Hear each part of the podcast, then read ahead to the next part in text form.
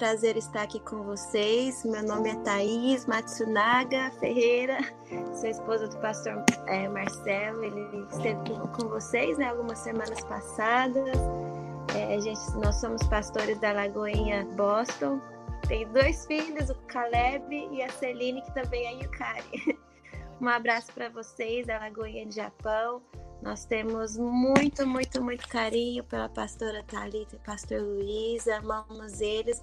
Eu não sei nem explicar como aconteceu. Eu, a gente costuma dizer que Deus não une pessoas, mas une propósitos, né? Glória a Deus. É uma honra ter você aqui conosco, né? Eu creio assim que logo nós iremos trazê-los aqui também, né? Nós já estávamos conversando e, irmãos, peço orações, porque nós vamos trazer esse casal maravilhoso aqui, né, para estar ministrando o nosso coração também, viu? Eu quero muito, pastora Thaís, que você sinta-se livre. Eu já vou passar a oportunidade para você. Você ministre aquilo que o Senhor colocou dentro do seu coração as nossas vidas. Sinta-se livre agora para trazer a palavra de Deus. Amém. Obrigada. Sim, é a palavra que o evangelho que eu escolhi para estar compartilhando com vocês fica lá em João 20. João 20. E eu tenho família que mora aí no Japão, a família do meu pai. Meu pai ainda mora no Brasil. E eles são sete irmãos. Eles são três irmãos que estão no Brasil e todos os outros estão aí no Japão, né? Legal. Então, é, eu, a minha Batian tá aí no, no, no Japão. Então, eu sei como vocês sentem, porque eu tenho, também tenho sangue, né, japonês, e muitas vezes eu sei que algumas coisas, até mesmo pela nossa, a nossa hereditariedade, muitas vezes a gente deixa de pouco de um pouco de viver 100% a, a palavra, porque nós temos a, a tendência de sermos mais racionais, nós temos a tendência de, de sermos mais preso um pouquinho, né, nesse mundo. E às vezes o que realmente nos impede de, vi de viver 100% é a palavra do Senhor, viver 100% pela fé, é justamente isso, porque nós ficamos muito presos à realidade, nós ficamos muito presos àquilo que está que tá acontecendo lá fora, a gente tem a tendência a nos organizar muito, a planejar muito. E eu sei como que, como que é isso, né? A gente coloca assim tudo anotadinho, a gente quer, quer ter o controle, mas em circunstâncias como essa que estamos vivendo hoje, que sai tudo do controle, o que fazemos quando não tem o que fazer? É essa oportunidade que nós temos de viver pela fé. É isso que eu creio que nosso Deus está nos chamando para viver pela fé. E às vezes essa essa essa coisa de temoso, né, que a gente tem e o Senhor pega e a gente fala assim: vem cá, vem cá pelo. Agora, essa é a oportunidade que eu tô te dando para você me conhecer. Então, lá em João 20, diz: No primeiro dia da semana, Maria Madalena foi ao sepulcro de madrugada, sendo ainda escuro, e viu que a pedra estava revolvida. Então correu e foi ter, foi, foi ter com Simão Pedro e com outro discípulo, a quem Jesus amado, amava, e disse-lhe: Tiraram do sepulcro o Senhor e não sabemos onde o puseram. Saiu, pois, Pedro e outros discípulos e foram ao sepulcro. Ambos corriam juntos, mas o outro discípulo correu mais depressa do que Pedro e chegou primeiro ao sepulcro. E abaixando-se, viram os lençóis de linho, todavia não encontrou, não o encontrou.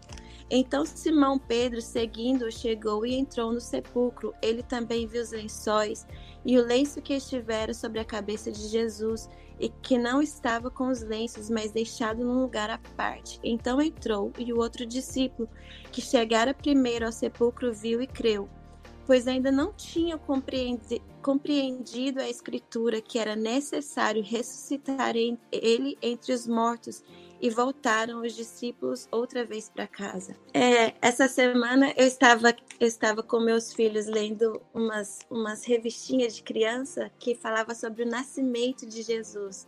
É muito lindo, né, a gente vê, a gente falar ainda mais com crianças sobre o nascimento do nosso Salvador. Quem foi Jesus?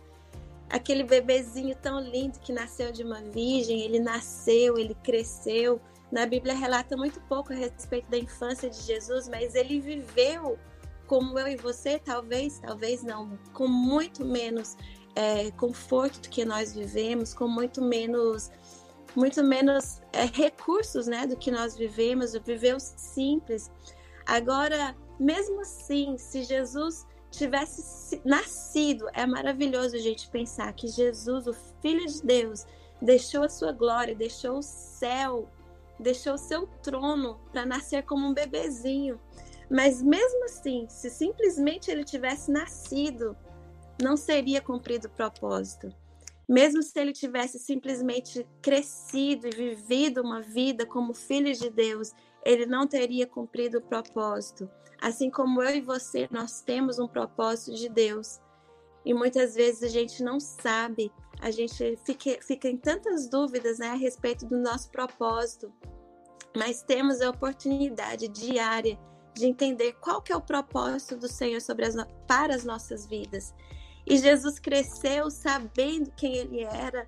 Na Bíblia relata, né, quando, quando ele era menino, a, o relato quando ele estava lá é, em Jerusalém discutindo com os mestres, e mesmo assim ele não teria cumprido o propósito se simplesmente ele tinha, tivesse vivido uma vida comum. E o mais lindo de tudo o mais lindo, o que faz eu e você estarmos aqui hoje celebrando, é porque ele foi até o fim, ele não desistiu. Mesmo ele trabalhando, mesmo ele trabalhando com aquelas ferramentas que ele sabia que um dia ia, ia machucar ele, ia levar ele até a cruz do Calvário, ele não desistiu. E muitas vezes nós desistimos por muito menos, nós, nós desistimos por tão pouco, né? Eu gostaria que você refletisse nessa manhã. Se você está com, com, com, pensamentos de desânimo, com pensamentos de, de, de dúvidas, viva pela fé.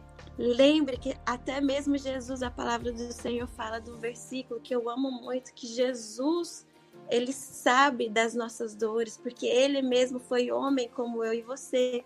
Então isso é maravilhoso, porque ele não simplesmente foi um Deus no céu, mas ele viveu como eu e você, e ele sabe o que é dor, e ele sabe que é, são dores muito mais profundas do que, do que nós vivemos. Ele foi até o final, por amor por mim, por você.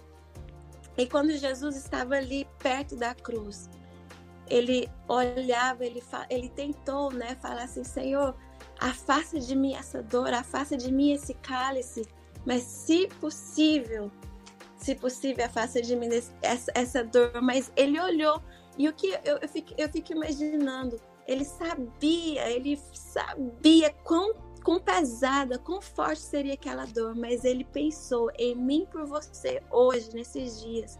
E ele não desistiu, ele não desistiu. Eu gostaria de compartilhar com vocês a respeito de dessa palavra tão maravilhosa de um Jesus que foi até o final, porque ele sabia do propósito dele, de Jesus que, mesmo assim, um homem experimentado de dores, ele foi até o final por amor, amém por você.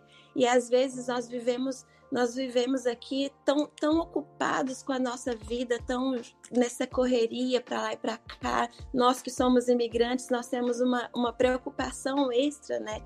Que muitas vezes nós não temos o nosso, o nosso amanhã tão seguro com relação financeira e de repente nós nos olhamos assim com algo tão tão como se diz amedrontador porque é isso que é isso que isso tudo está querendo fazer com a gente né? Nos amedrontar. E nós nós somos colocados aqui agora assim tão dependentes do Senhor tão dependentes do Senhor. E Jesus quando ele venceu a, o medo dele, quando ele venceu essa, essa luta que estava dentro dele e ele foi até a cruz, ele fechou seus olhos, ele disse: Pai, está consumado, está consumado. Ele se entregou para ele. Mesmo assim, se ele tivesse morrido ali naquela cruz, somente a morte não teria cumprido totalmente o seu propósito. E aqueles dias de escuridão que o mundo viveu, aqueles dias que, que, que Jesus estava ali terminando o seu propósito. E finalmente, naquela manhã, naquela manhã que, como nós lemos, aquela manhã de domingo, Jesus ressuscitou.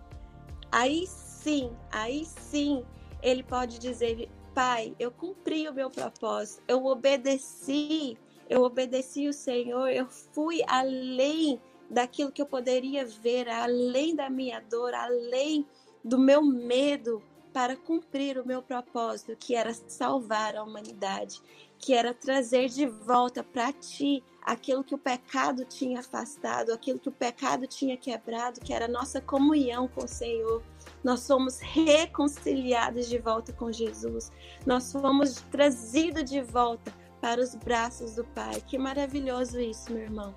Ah, por muitos anos, o homem viveu tentando tentando cumprir a lei, tentando ser obediente sozinho. Nós não conseguíamos antes. Mas Jesus veio cumprir esse propósito e por isso hoje nós podemos dizer não porque nós podemos, porque não há um justo sequer diante de Deus, mas porque ele cumpriu o seu propósito, porque ele morreu e ele ressuscitou. E quando Jesus Jesus cumpriu o seu propósito, aquele véu foi rasgado, nos levando de volta o acesso ao Senhor. E quando Jesus veio, quando Jesus voltou, o corpo ressuscitado de Jesus, ele encontrou com algumas pessoas, é o que eu gostaria de, de compartilhar com você essa manhã sobre a, a ressurreição do Senhor. E quando eu estava lendo, eu falei assim: Poxa, tem, temos muito é, é, a respeito dessas pessoas aqui. A primeira pessoa que ele encontrou quando Jesus ressuscitou, foi quem? Foi Maria Madalena. Jesus viu essa mulher face a face. Na palavra do Senhor diz que Jesus havia curado essa mulher de espíritos malignos que talvez poderia ter arruinado a vida daquela mulher. Foi maravilhoso porque o encontro que ela teve com Jesus foi muito grande, foi realmente verdadeiro. Jesus a curou e a libertou Talvez eu e você, talvez alguém que está me escutando aqui essa manhã, tem alguma enfermidade, talvez não uma enfermidade do corpo, mas talvez às vezes uma enfermidade no coração, na alma, que o Senhor quer curar você nessa manhã. Porque Jesus ressuscitou, porque Jesus cumpriu o propósito dele. Você pode declarar a sua cura, declarar a cura da sua alma, do seu coração.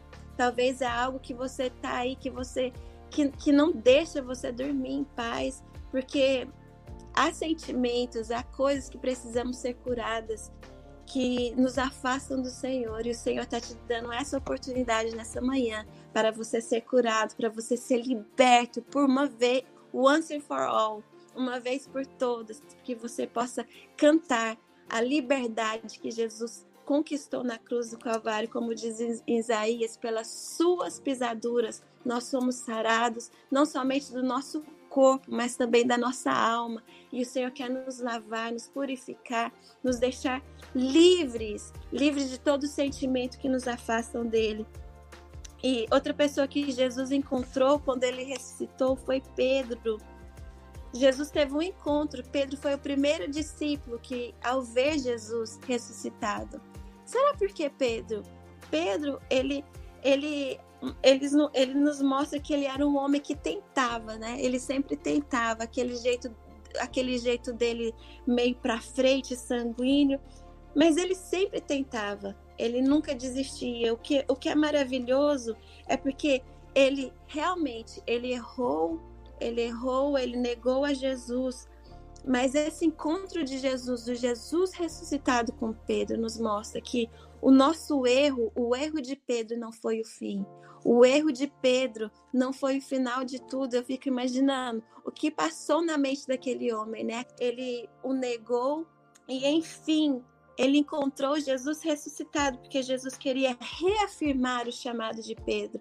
Ei, filho, você me negou, você errou, mas eu estou aqui para dizer que o meu amor por você é muito maior e eu não desisti do propósito que eu tenho na sua vida. Apesar de você ter errado, apesar de você ter escorregado um pouco, eu estou aqui nessa manhã de ressurreição para te dizer Eu não desisti de você. Eu ainda quero usar a sua vida para alcançar muitos. Eu quero usar a sua vida para alcançar muitas vidas, porque muitas outras vidas dependem de você. Depende de que você abre a sua, a sua boca e você diz: Quem sou eu na sua vida? Amém? Outras pessoas que Jesus ressuscitado encontrou foram os discípulos no mar da Galileia. Eles estavam ali pescando e depois de uma noite toda, uma noite exaustiva, pescando, pescando, a referência está lá em, em João 21. Eles estavam pescando a noite toda e não pegavam nenhum peixe. Jesus chegou ali e falou assim: joga a rede né, e pega. Eles falam assim: mas, mas Senhor, depois da noite toda aqui, eu não encontrei, eu não, nós não estamos pescando nada.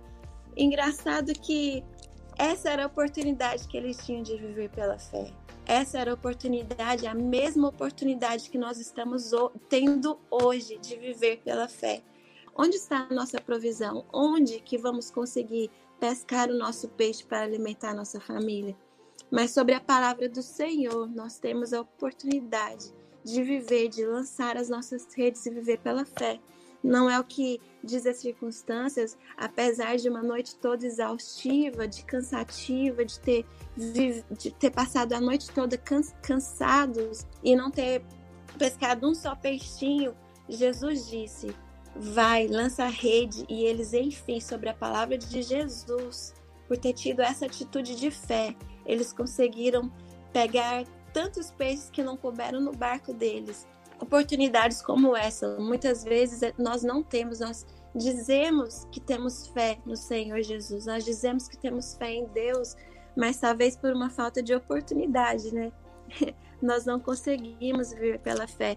O meu esposo sempre diz que é muito bom dizer que, que temos fé, mas ninguém quer depender da fé como nós estamos, como nós estamos depender da fé agora.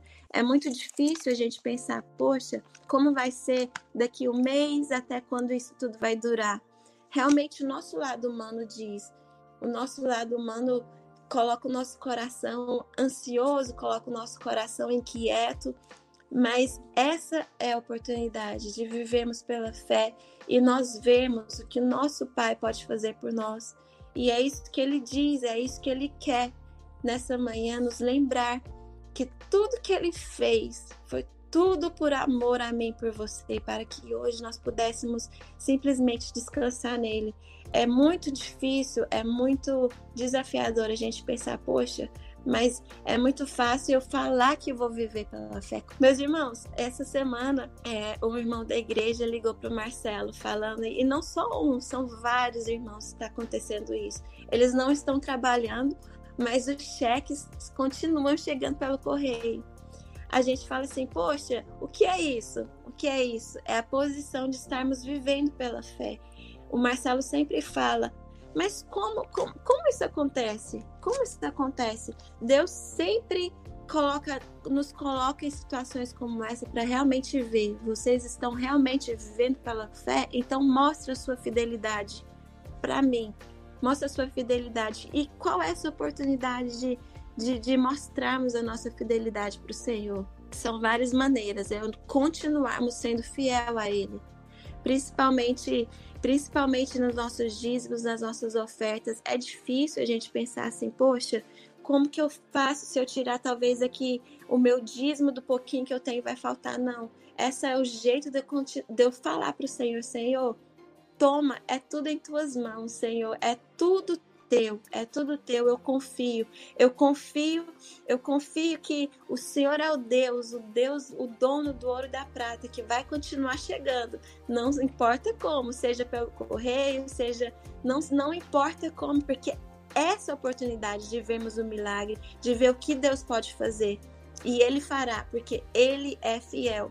Em Lucas 24, é, fala a respeito de, dos discípulos que estavam no caminho de Emaús. Eles estavam deixando Jerusalém porque, na verdade, eles tinham perdido a esperança, porque Jesus tinha morrido. Então, aqueles, aqueles discípulos que viveram ao lado de Jesus, eles perderam as esperanças, estavam ali assim, agora que vai ser de nós, e saíram, saíram foram embora de Jerusalém pelo caminho errado e eles estavam caminhando, de repente Jesus estava do lado deles. Agora eu trago eu trago isso para nós, para nossa vida de hoje, porque muitas vezes isso acontece também conosco. A gente perde a esperança e a gente pega o caminho errado. O que nós podemos fazer? O que fazermos quando nós estamos no caminho errado? Jesus nos abandonou? Jesus nos abandona? Não, Jesus vai até a gente. Ele deixa muitas vezes que nós continuemos a caminhar esse caminho, mas para, para ver que mesmo assim a gente no caminho errado, ele vai lá e começa a dar os passos ao nosso lado, ele começa a caminhar do nosso lado para te dizer: ei, ei, mesmo no caminho errado, mesmo com decisões erradas, mesmo que você esteja caminhando ao rumo contrário do que eu queria que você caminhasse, eu vou dando esses passos até você. Jesus vem e caminha com a gente para nos mostrar que, ei, esse caminho está errado, mas não desista, ainda há esperança para você, porque eu ressuscitei. Que coisa maravilhosa a gente pensar isso, né? A gente lembrar disso, que a ressurreição de Jesus, a ressurreição de Jesus foi isso ele nos dizendo, nos lembrando do, do, não somente que ele cumpriu o propósito dele para que hoje nós pudéssemos cumprir o nosso propósito. E qual que é o nosso propósito? Nós, filhos de Deus, eu já entendi que Jesus viveu aqui, ele nasceu, ele viveu, ele morreu, ele ressuscitou e eu tenho como Senhor e Salvador. Poderia ter parado muito bem aí, né? Deus mandar um ônibus, encher um ônibus de crente e levar para o céu. Mas por que estamos aqui até hoje? Por que, que eu e você estamos aqui até hoje? Deus quer fazer algo mais. Deus quer usar mim, Deus quer usar você aí como boca dele nessa terra. Ele quer usar você.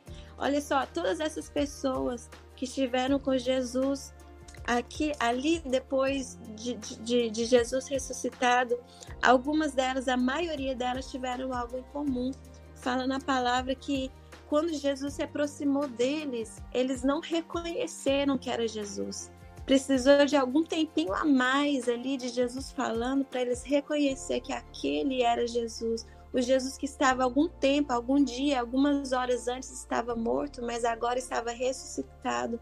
E muitos de nós, das nossas vidas hoje, é assim, porque nós vivemos coisas, nós começamos a questionar o Senhor, por que isso não é Deus? Nós queremos saber a resposta de tudo, nós queremos entender tudo, e aí muitas vezes a gente vive é, negando que aquela situação não é, não é de Deus, porque que como assim Deus viver na crise, como assim Deus poder fazer algo assim para trazer morte?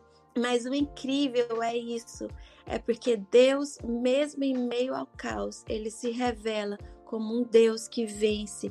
Mesmo em meio à morte, ele, ele se revela um Deus que venceu a morte.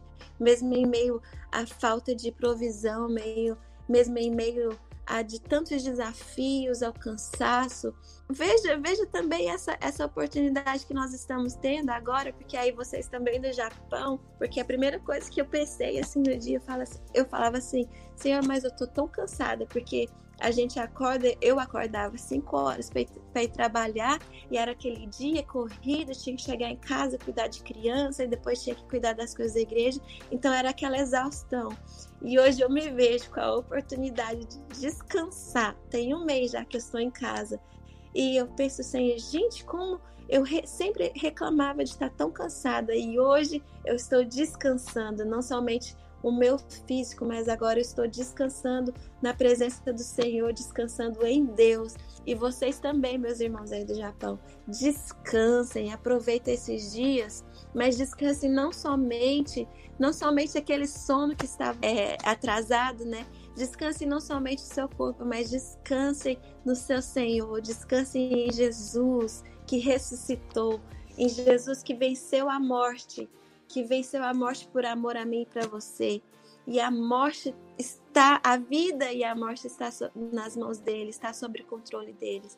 Então descansem, descansem e aproveitem esses dias para vocês descobrirem, para vocês reaprenderem qual é o propósito de vocês. Sejam, sejam bênção na vida daqueles que vocês amam. Sejam bênção naqueles familiares de vocês que estão lá no Brasil ainda, que talvez estão com medo lá, talvez estão desesperados. Seja bênção, chama eles, manda uma mensagem e fala assim: olha Acalma o seu coração como eu estou acalmando. Deus tem todo o controle, porque Ele vive, porque Ele ressuscitou, porque Ele venceu a morte. Então seja bênção, libera uma palavra de bênção, viva pela fé.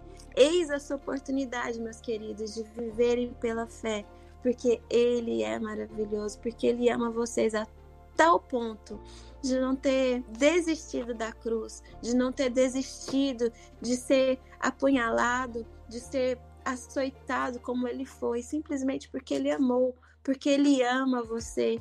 E nessa manhã, eu gostaria que você fechasse seus olhos ou se colocasse a mão no seu coração, porque talvez tá no seu coração tá cheio de ansiedade, cheio de dúvidas, tantas coisas passando no seu, na sua mente e você fala, Senhor, eu não estou entendendo nada, eu não estou entendendo nada. Talvez meu coração até começou a se preocupar, mas eu quero nessa manhã de ressurreição, eu quero trazer a minha memória aquilo que me dá esperança, que é a palavra de vida, que é a palavra de, de graça, nós estamos diante da graça do Senhor, vivendo em dias da graça.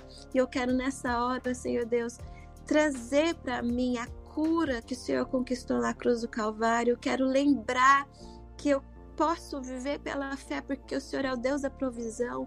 E no nome de Jesus, Senhor Deus, eu quero nessa hora colocar os meus irmãos ali da igreja do Japão nas suas mãos, Pai, o Senhor que sonda, o Senhor que conhece cada um deles, eu quero nessa hora estar intercedendo por eles, que o Senhor possa, Senhor, estar tocando no, nos corações, trazendo cura da alma, trazendo, Senhor Deus, cura, Jesus, de, Senhor, sentimentos que talvez esteja prendendo eles, Deus, ajuda eles a liberar perdão. Ajuda eles, ó Pai, a sarar tudo aquilo, Senhor Deus, que tem, Senhor, ocupado a mente deles, que não são coisas do Senhor. Em nome de Jesus, sara. Sara, venha, Senhor Deus, libertar, venha trazer, Jesus, a vida que o Senhor conquistou na cruz do Calvário. Venha, Senhor Jesus, estar ministrando na vida de cada um para que eles possam viver, Senhor Deus, a vida abundante que o Senhor conquistou para eles, em nome de Jesus. E mostra para eles que o Senhor é o Deus da provisão, que o Senhor é o Deus